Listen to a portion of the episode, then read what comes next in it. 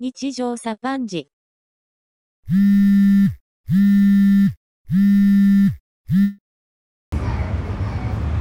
なんか面白かったこと？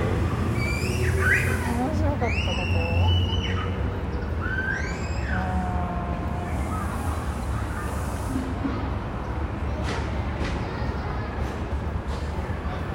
何やろ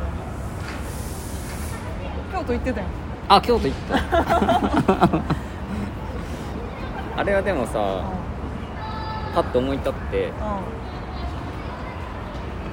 うその友達と一緒にやってるイベントがあってでまあお休みを僕は東京に住んでるんでお休みをもらおうと思ったんですけどその翌日がエヴァの公開日でうん。そのために休みを取ってて。であだったらん。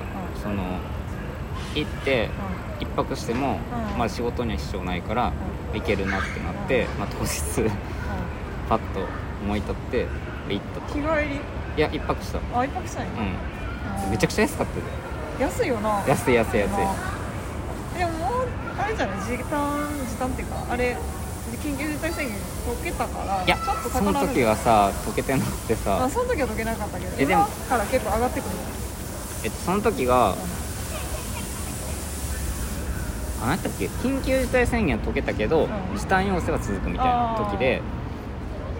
でえっと一応ね烏丸池に泊まって、はいはい。一泊で4000円ぐらいだっあたそんなもん？あうん。えビジネスホテルみたいなうん。ああやったらそんなもんやと思う。いやまあ普段は違うと思うけど、うん。今の時期やったら多分そんなも私も1月行ったけどそんなぐらい、うん、ぐらい、うん。河原町のビジネスホテルみたいなとこでもそれぐらい。あしかも朝食込むみたいな。ーあそれは安いね。でもやっぱさそれぐらいがそこって感じやんな、うんそれより下やったらだったらもうゲストハウスとかになる。うんなるよね。だってネカフェと今度競合してくるぐらいの値段やから。そうやね。えでも時短も明け今も解除なったよな多分今日分からん。いやなんかなってると思うで出し。ちかでその日はさ結局解除されてなかったからうん。晩ご飯マジでどうしようもなくてうん。そのコンビニ？中をテイクアウトするっていうさあーもうそれしかなかったよね。うん。そうなるよね。めっちゃ困ったそれは。さすがに。もうちょっとなんかあると思って行ったらうん。マジで何もなくて。今だから東京でもそうやんか。なんか夜結局なんか私も仕事大体終わるの7時半とかが一番早いけど、うん。それぐらいに終わってじゃあなんかテイクアウト探しに行こうかみたいな思ってたら30分過ぎてしまってもう8時になって。テイクアウトもやってないみたいな。そうとかもあったりとか。厳しいや店自体が閉まったりとか。っぱオリジン弁当やってレジベットね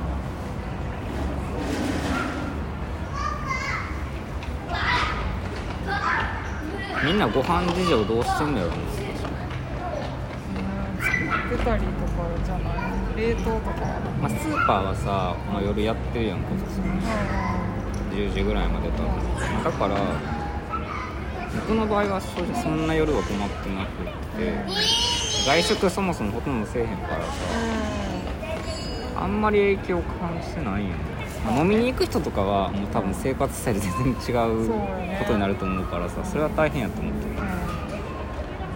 飲みに行く習慣ある人どうしてんのやろな確かの飲みに行く習慣ある人はもう自分の家で飲むしかないんやろ確かにね。でも多分そういう人ってさその外で飲みに行くのを楽あしみにそうそうそうそうしてるから家で飲むってあんまりないんやろ確かに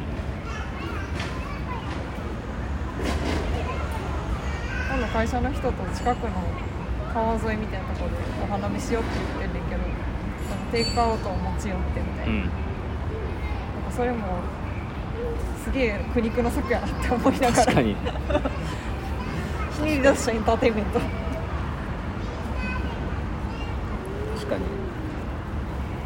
一応去年もこの時期、まあ、似たような状況やったから、まあその学びは一応あるかもしれんけど、うん、うんうん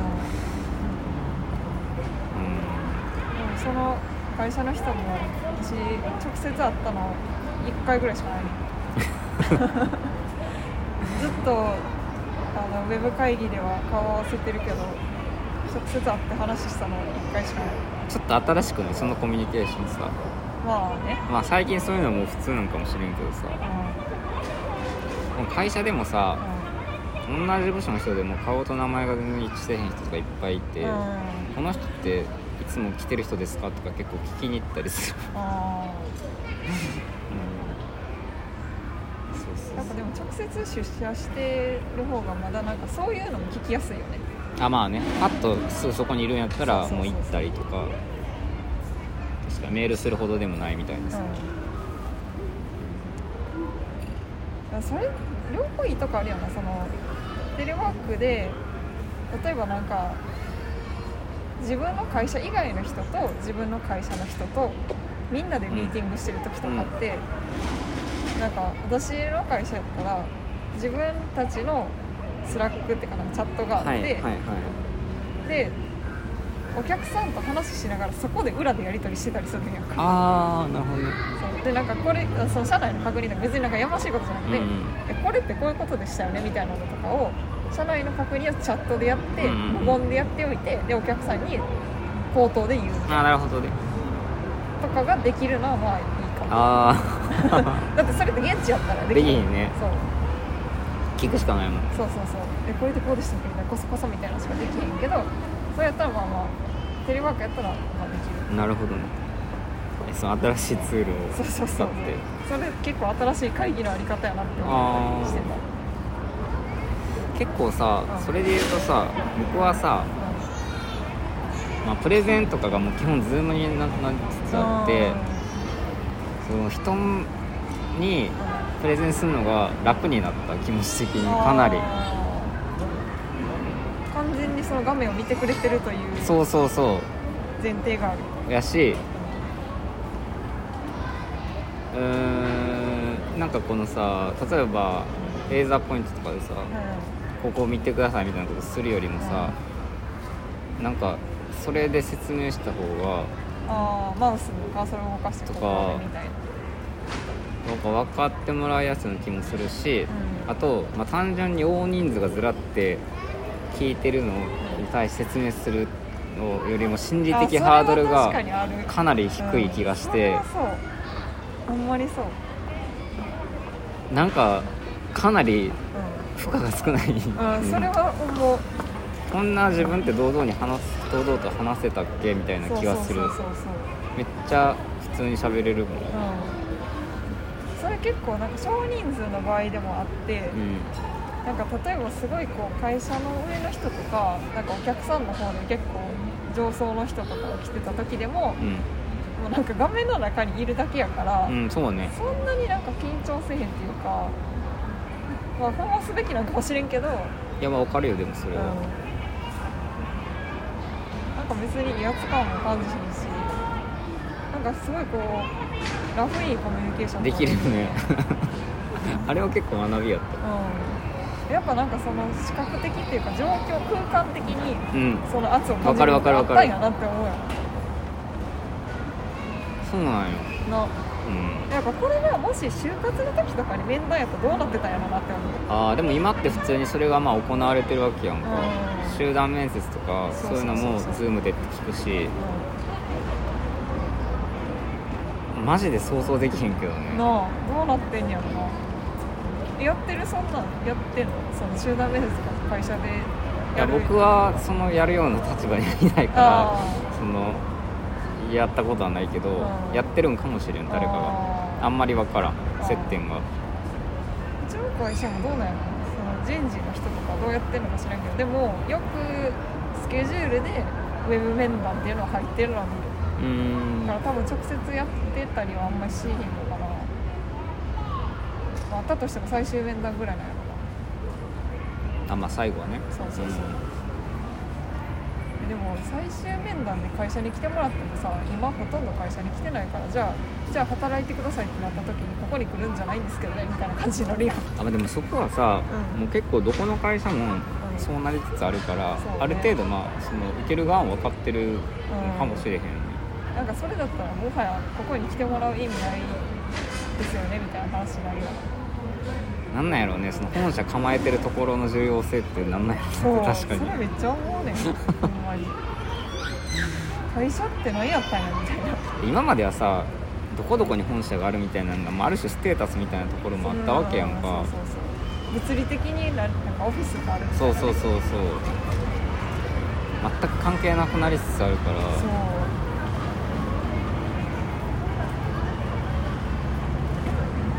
そうねじゃあなんかそこに集まってるのが会社っていうことだったんかなとか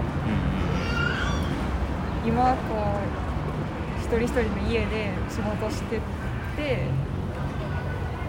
集まらずに会社ししてるのは会社と言えるのかみたいな。のとかうん確かにね。会社って何やったんやろグループえでもここまでか変わると思わんかったよね。まあねそのかつて僕らがフリーランスと呼んでたものにもう限りなく近くなりつつある。状況としてはそう。だね。そうだからフリーランスとの違いって結局何やねんのなって思う。ああ確かに。制度とかが整ってるだけで別に、絶えずそこから受注してるって考えたらさ、うん。まあ、ほぼほぼ一緒に見えてくるよね。うん、そうやね同じ会社から受注し続けるフリーランスみたいな。さだからまあ営業とかポジションが分かれてるのは会社のいいところやけど、うフリーランスで結局全部ん自分で営業もしないとあかんから。ねまあ、そんなだから種種類が違うだけかもしれんけどね。その営業と言えるほどのなんか例えば新規営業とかに飛び込みで入ったりとかはフリーランスの人はしてないかもしれんけど、ある程度決まったお客さんから受注したりとかするかもしれんけど、でもなんかあり方的にはそんなに変わらんよね、もうなりつつあるいや面白いよね。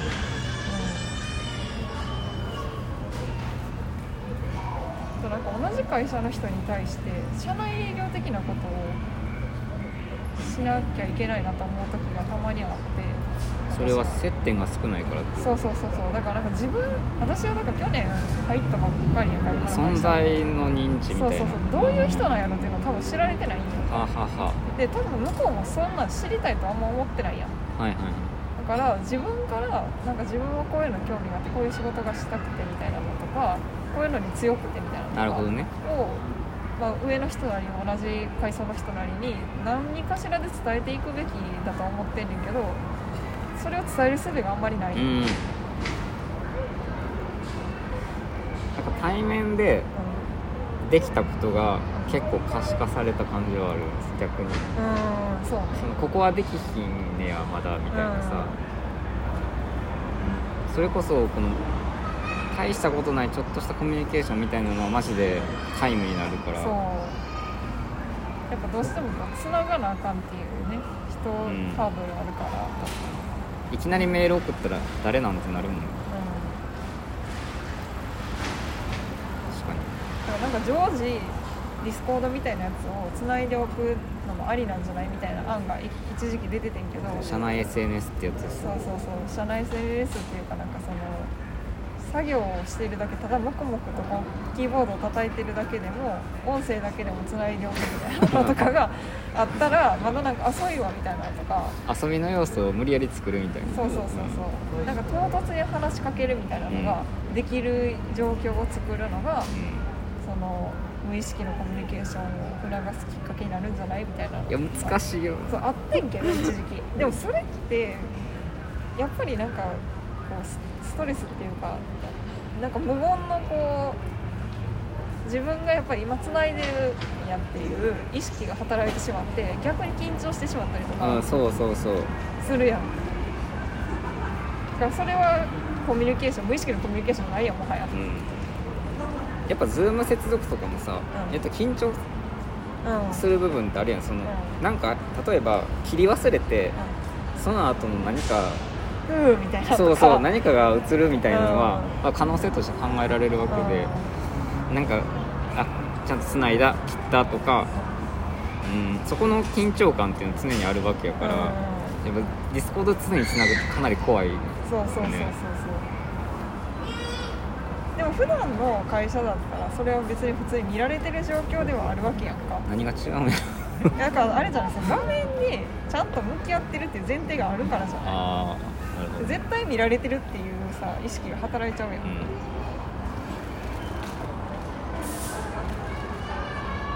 それが怖いんかな。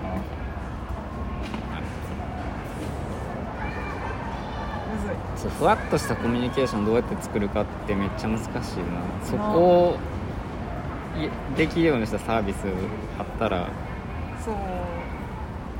ちょっとねブレイクスルーがある気がする、ね。難しいよね。その空間に勝るものないというか、はい確かに。うん、いくら VR とか、まあ、VR でちょっと近しいことができてる例はあるけどなんか例えばその VR 空間上でちょっと遠くに行ったら声が離れて聞こえるみたいな。あるな。近くに行ったら近くに聞こえるみたいなのとかはちょっと空間をこう模倣してるからさ。うん。ある程度わかるけどそれはそれでまたちょっと別のやっぱつなぐっていうのが必要だから。やっぱその今のまでの感覚を完全に模倣するんじゃなくて別のやり方で同じことができるようにするのをやっぱ目指さないとあかんねやとは思う。そうね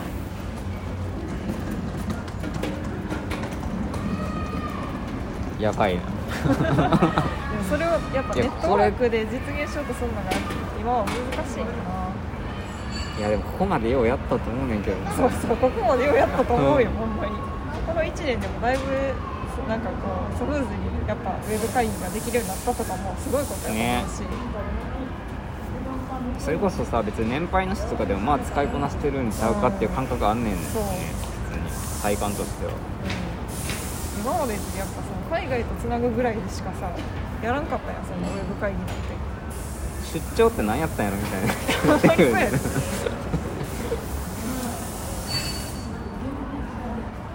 会議行くだけの出張とかもあったもんなやばくないあれだってさ往復さ例えばさ、まあ、4時間とかかけて行くわけやんか。ほんまに意味ないよな。経費もかかるしさ。でさなんならもう前乗りしようみたいな話があるわけさ。なんやねんそれみたいなさ。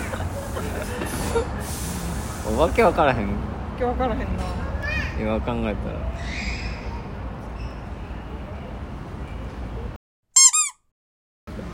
ウーバーも流行ったしね。うわ流行ったね。その前から兆しはあったけどさ。いやでもコロナがなかったらこんな流行らんかったやろ。ちなみにさ僕1回ぐらいしか使ったことないマジで？マジで。あそう。だからその感覚が正直あんまりない。あー。でもさ最初クーポンがあるからさあそう最初だけね。うん。あ最初のやつ。だからそれがあるからちょっと使ってみようと思って使っただけでそれ以降マジで使わないあーあー私もその頻繁に使うわけじゃないけど。いやでもやっぱもう毎日使うようになった人とか多分普通にいると思うからさ。いるいる。いる絶対いるよ。もうやめられへんみたいなさ。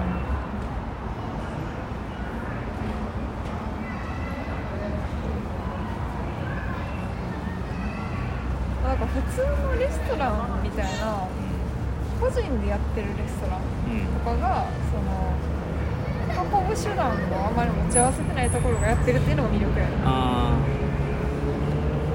ーちょっと名の通ったお店とかそうそうなんいうとこねか例えばファミレスとかさガストとかやったらもう自分のとこで配達員とかを手配できるから持ってたりするけどそういうなんか街のレストランみたいなところとかはそういうのがないからウーバーを代わりに使ってたりとかするしそれが宅配で利用できるっていうのが魅力とさそれで言ったらさキャッシュレス決済やと思うんだけどさ、うん。マジで普通になったやんか、うんでもこれってほんまにここ数そのコロナ直前やでだって。うん、だってコロナがなかったら多分こんなに浸透せんかったやろ。まあ、最初その PayPay とか LINEPay がすごいプロモーションしてた時も、みんなちょっと懐疑的でさ。そうそうそうそうそう。え使い方分からへんしみたいそうそう。そうな感じだったよ。逆に今レジで現金出してる人なんかほとんど見えへんくなってきたから、ほんまに。すごいよね。うん。あれはねそうなんか結構やっぱ海外とかやったらカードまずカードやん。うん。カードが流行ってたから。チェックの文化。そうそうそう。からまだまだなんかこうキャッシュレスいけるかなぐらいはあったけどでも日本だったらいやまだカードもそんなに使ってないみたいなそうね。感じがあって日本はね比率が特に低いって言われてるから。そうそうそうえでもここまで浸透できたし、まあ、もはやカード通り越してそのうん。スマホ決済そうね。の方が主流になったからそれはそれですごいすごいことだと思うけど便あのタイミングでさあの2社が思いっきりやってなかったらさ結構やばかったんちゃうかなって思うんだけど、ほんまに直前やったよそうね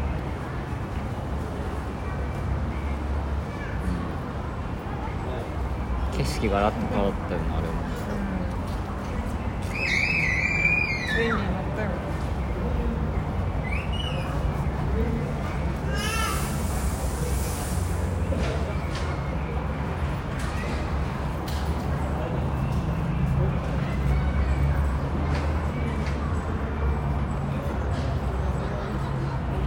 でもこのまああと向こう1年ぐらいは、まあ、続きそうやんか。少なくとも状況として、うん、やし多分感染症って生きてる間に多分これ何回かある っていう気がしてて。えあるんかな？こんなでかいやつある？いやあるんちゃうんだって。マジ？ここ2930年生きてきてなかったやん。一応さ パンデミックって今までも何回かある。あの SARS とかあったもんそうあって。でそれでも大事には至ってないからうあんまり問題にならなかったって感じやねんけど。ん日本に入ってこへんかったそうそうそう兆しは常にあるんよね。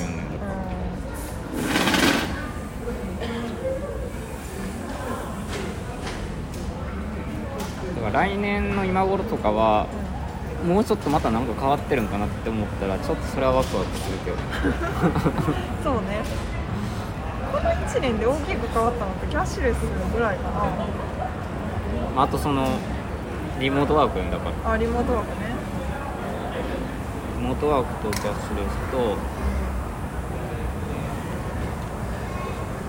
まあウーバーとかそういうのとあとあれストリーミングのサービスの契約がすごい増えたって聞くけどあーネットフリックスとか。ね確かに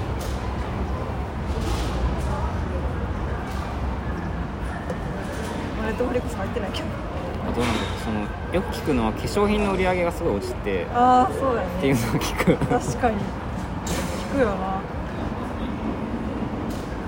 だっていらんも。ん、あとさ椅子が売れたっていうのも聞くのへえあのゲーミングチェアとか。ああ私も欲しいね。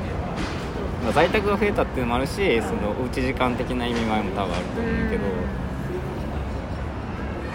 も公式のデスク欲しいああいいね。欲しいな。今さディスプレイがあってさ、うん。足がついてんねんけどさ、うん。アームに変えようかなと思って。てえなんで？かっこいいから。いやあれの良さってさその上下できるところがあとさ机のスペースがちょっと広くなる。あ下の下がいけるから。うん。下とか別にキーボードかんかと思ってスピーカーってめっちゃ干渉しちゃってるから。ああそれは邪魔やね。あとまあかっこいいみたいな。ちょっとかロボットっぽい。ロボットアーム的なそうほらロボットアームかいいよ。やっぱさ男の子はやっぱ超合金とか好きやから。特にあったやろ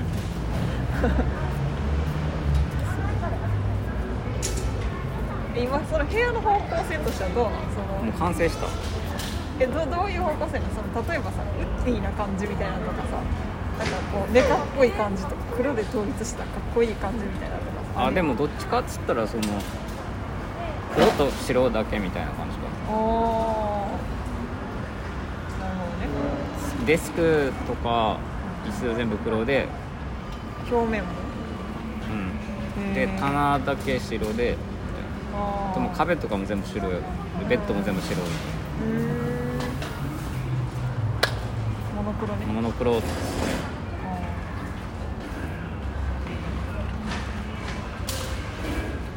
いろいろあるよねこだわりがある人は。えでも多分家具とか全然こだわってない方だと思う。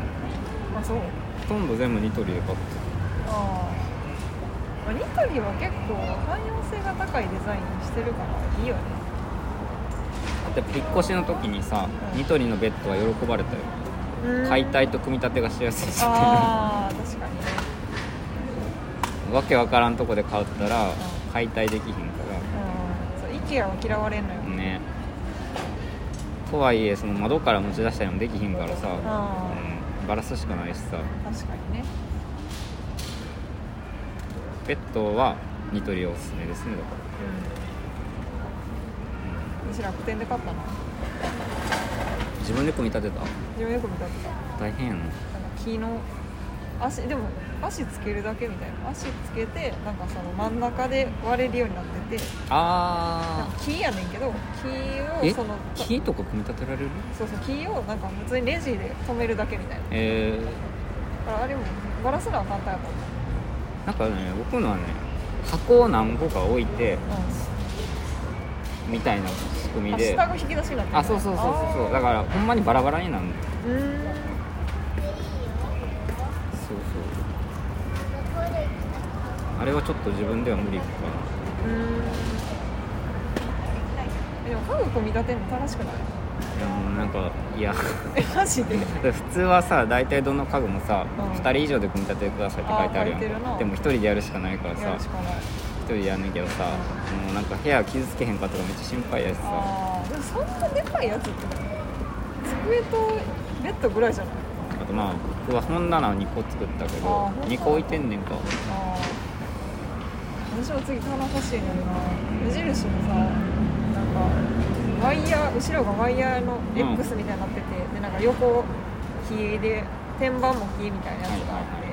それ結構組み立ても簡単やから好きやねんけどあれもまたもっと欲しいな。もうこれ以上家具が正直欲しいもんもない。何も欲しいものない。今日もやん何も欲しいものないよマジで。ソファーとか？はいらん絶対いらん。あいらんね。ん映画見るときとかソファーいらん部屋狭いからさ置けへんソファまあね確かに。そう一人暮らしってソファー置けへんねんもう一部屋あったらいいけどさうん。さすがに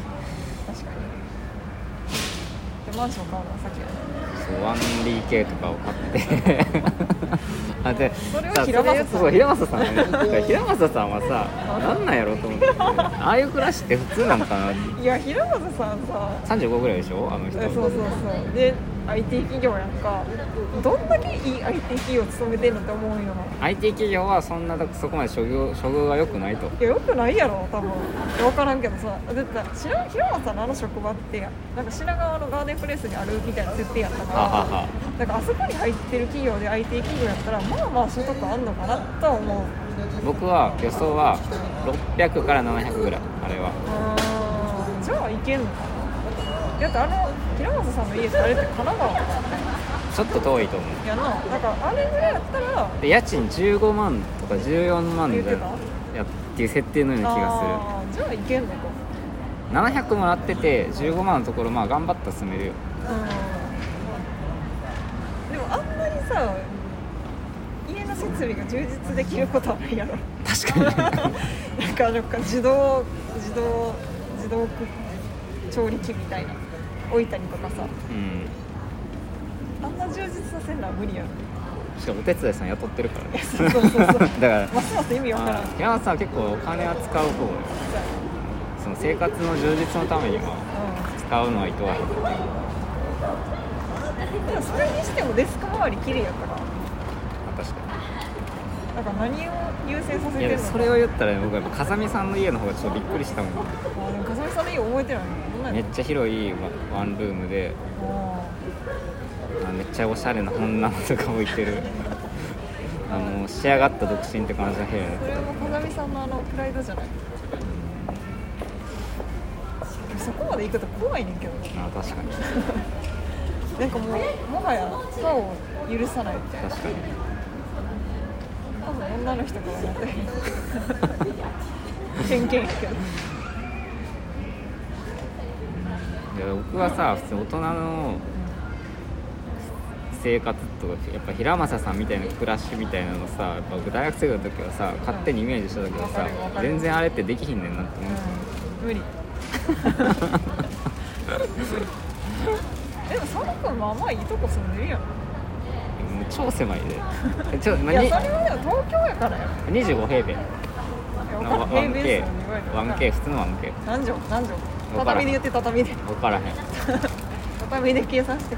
6か7ちゃん。ああまあじゃあ普通ぐらいや。なやっぱ東京でマンションで住もうと都心で住もうと思ったらそれぐらいなまあそれぐらいになると思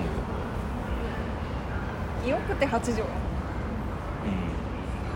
あとさや一人暮らしして気づくのは別にそこまで広さいらんなって。いやそうそうそうやね。掃除はめんどくさいしさ。寒いねあと。あー広かったら、なる私前ロフト付きの家部屋住んでたけどうん。ロフト付きのところってさ空気の循環良くないしさ、うん。なんか夏は私そのロフトの方で寝ててんけどロフト、ねね、熱気がさ上に上がるやん。はいはい暑いしでかといって下側は冬は寒いし、でエアコンつけてもそんなになんか上にそのプロペラみたいなのついてんねんけどそんなに循環するわけじゃないから空調がよろしくないやん。だからやっぱ広さで言うんやったら横に広がってる方がいいんかも。縦より、ああそういうこと？うん。でもさ中途半端な間取りの家ってないやんか。うん、ない。だからその 1K より広さ求めたら部屋数を増やすみたいなことになるから。そうね。そうなったらファミリーマンション。だそうなんよね。ちょいちゃうんよね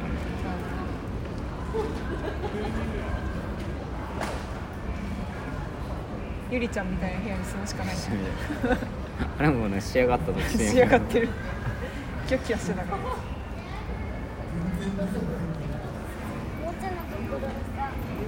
あれを目指すのもまあありかもしれへ夜景の見える部屋とか。んいやでもかっこよかったなあれ。え住みたい？夜景の見える部屋？夜景の見える部屋さのに越したことはないやんか。見えへん部屋よりも。まあまでもさ今住んでる家はまず2階やからさ。あ夜景もクソもないんようん。うん。しかも、まあ、ここやしさ。え見えた方がいいんかな？いや別にでも見たいと思わへんけど。まあ住んでみたらどうなんやだからそのタワマンに住むみたいな話でしょそれって。タワマンねタワマ住む幸せを取るってことは多分他の幸せをかなり捨てないとあかんとそう。思うそう。だからそのその夜景と引き換えにそれを我慢できるのかみたいな。そうそうそう。だから日常生活をすごい充実させることを人生の優先順位と置くのであれば、そうよ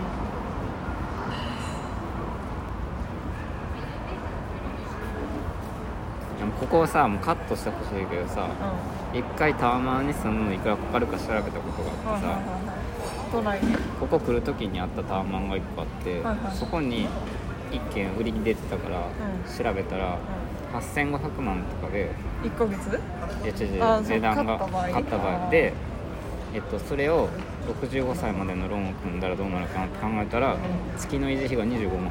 おおこれはその管理費とか維持費も全部含めて。あ含めて、うん。あローンが多分20万ぐらいでいけるから。ー。あーえそれをだからあれやろその65 5歳まで。65まで行ってその25万は変わらず払い続ける。払い続けるってことやな、まあ、給料はいつかは上がるとはいえしんどいよ。最初はしんどいよ。めっちゃしんどい。よ極貧生活。極貧生活タワマンで極貧生活。そうだそうそう。そうそういう世界やと思う。島内でタワマンに住む。ってそうだね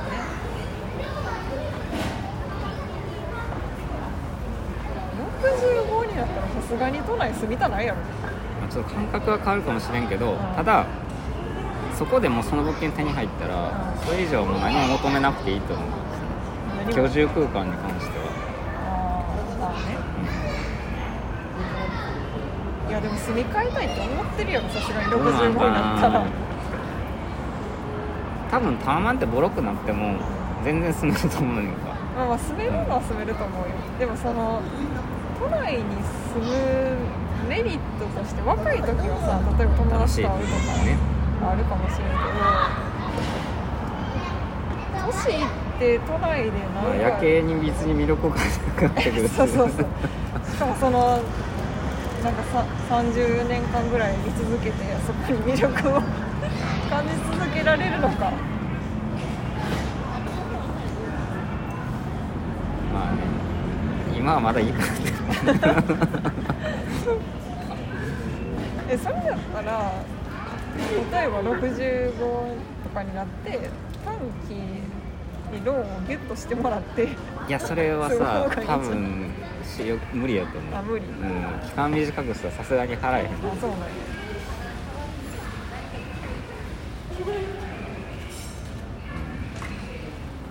そうね。年いったら田舎に暮らしたいって思う人多いやん。みくりさんの両親。あそうそうそうそうとかまあなんかそば打ちに行く人とかいるやん、はいはいはい。ああいう感覚になるんかな。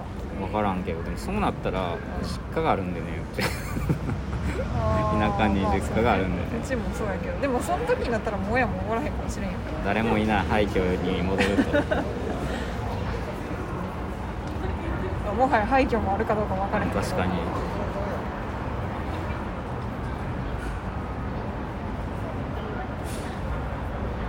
えでも少なくともさ自分に関してはさ最終的にももう都心で終わるような気がすんねんけどな。あもうついのちここは。とか都心のワンルーム最終的に買うとかさ。あもうとかちょっといい老人ホーム入って終わるとかさ。あ結構悲しい結末しか想像してないけど。いやでも現実そうなんちゃうかなって思うねんだけどね。なんかそのロハス生活みたいなことってロマンス生活？田舎でロハス生活みたいなあさーそういうのって結構僕ファンタジーなんちゃうかなって思っちゃうねんけど。まあ、結構不便やし、まあ、その不便さを良いとしてそうそうそうそういうことそういうこ人たちがやってるんやろうけど。いやとはいえやっぱ車とか運転したくないしなみたいな。うん、しかも運転できへんなるしですぐうん。60になって、なったらやっぱ都内でマンション狭い部屋でもでいいんちゃうかなって思っちゃうん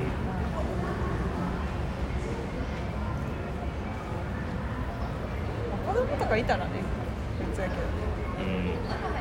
うん。子供育てるんやと都内嫌じゃない？僕はそれ全くない。えそうなんや。都内でいいと思ってる。私あんまり嫌やけどそれに関してなんでかっていうと、そのなんか文化資本の違いみたいなのが出てくるんじゃないかと思って要はそのなんか新しいものとかに対する感度って多分都心で住んだ方が高くなるんじゃないかなと思って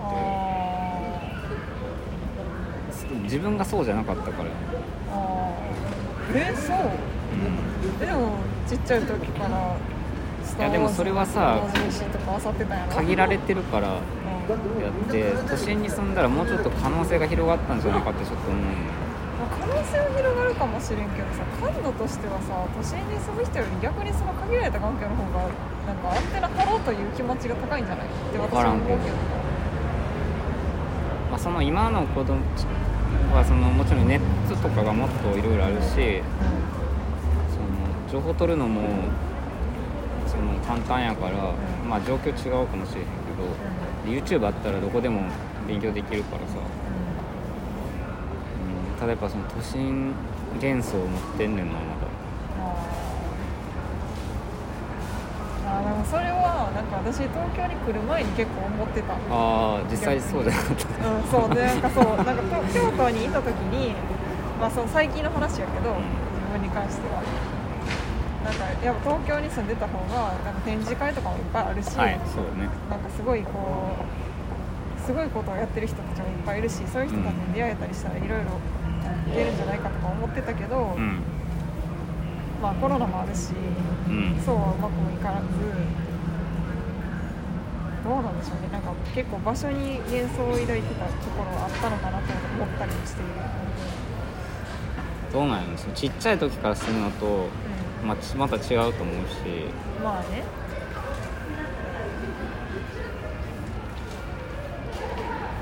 いやでもこれ if がないからね難しいよね。イフあイフそのもしこっちだとそうそうそう。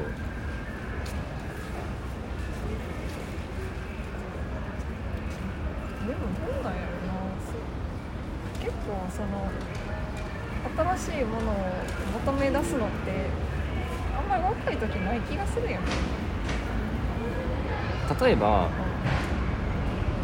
え自分が一番嫌だなと思うのはた仮に自分に子供がいいたとしてその子が自分の人生をトレースするだけみたいなことをするのが一番嫌やっああそれは嫌やうん。